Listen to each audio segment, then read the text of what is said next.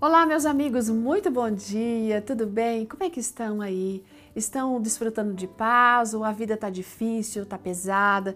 Estão ansiosos para mudar o ano porque de repente vai renovar tudo? Será que renova mesmo? O que é preciso para renovar?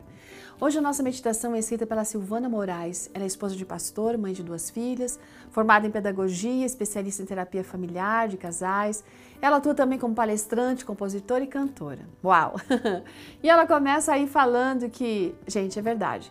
Tem muitos momentos na vida que é muito difícil a gente seguir em frente, não é? Tá pesado, tá dolorido.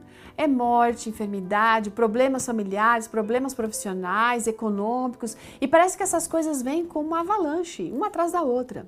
O resultado é que a gente se sente assim derrotado. E muitas vezes nós estamos esperando respostas, soluções rápidas, quando na verdade o Senhor está usando outros meios para renovar a nossa vida. Sabe, gente, precisamos entender que refazer a vida não é alguma coisa rápida, instantânea, não. Precisa ter paciência.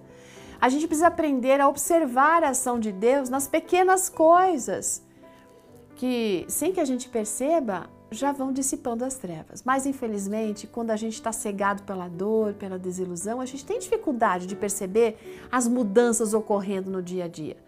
A gente se acostuma tanto a olhar para os danos causados pelas tempestades da vida que a gente continua a temer gotas de água, mesmo após a chuva passar. A gente fica tão exaurido, exaurida com estresse, que a gente não consegue desfrutar as pequenas e mesmo as grandes vitórias. Então é preciso fazer uma reavaliação, abrir nossa mente, nosso coração para Deus poder realizar essa obra de reparação e aqui tem algumas coisas que nós precisamos aprender. Primeiro, nós temos que adquirir força no Senhor e aprender com os erros. Sabe? A gente tem que observar as nossas cicatrizes porque elas são lembranças de uma batalha que foi vencida. Embora as marcas deixadas pelo tempo às vezes sejam profundas, o Senhor pode transformar isso em grandes bênçãos. E a gente já viu muitas histórias aqui que isso é real. Ainda que a guerra pareça perdida, a gente precisa clamar a Deus, porque é no na fraqueza que o poder de Deus se aperfeiçoa. Segundo lugar, vamos aprender a sonhar os sonhos de Deus.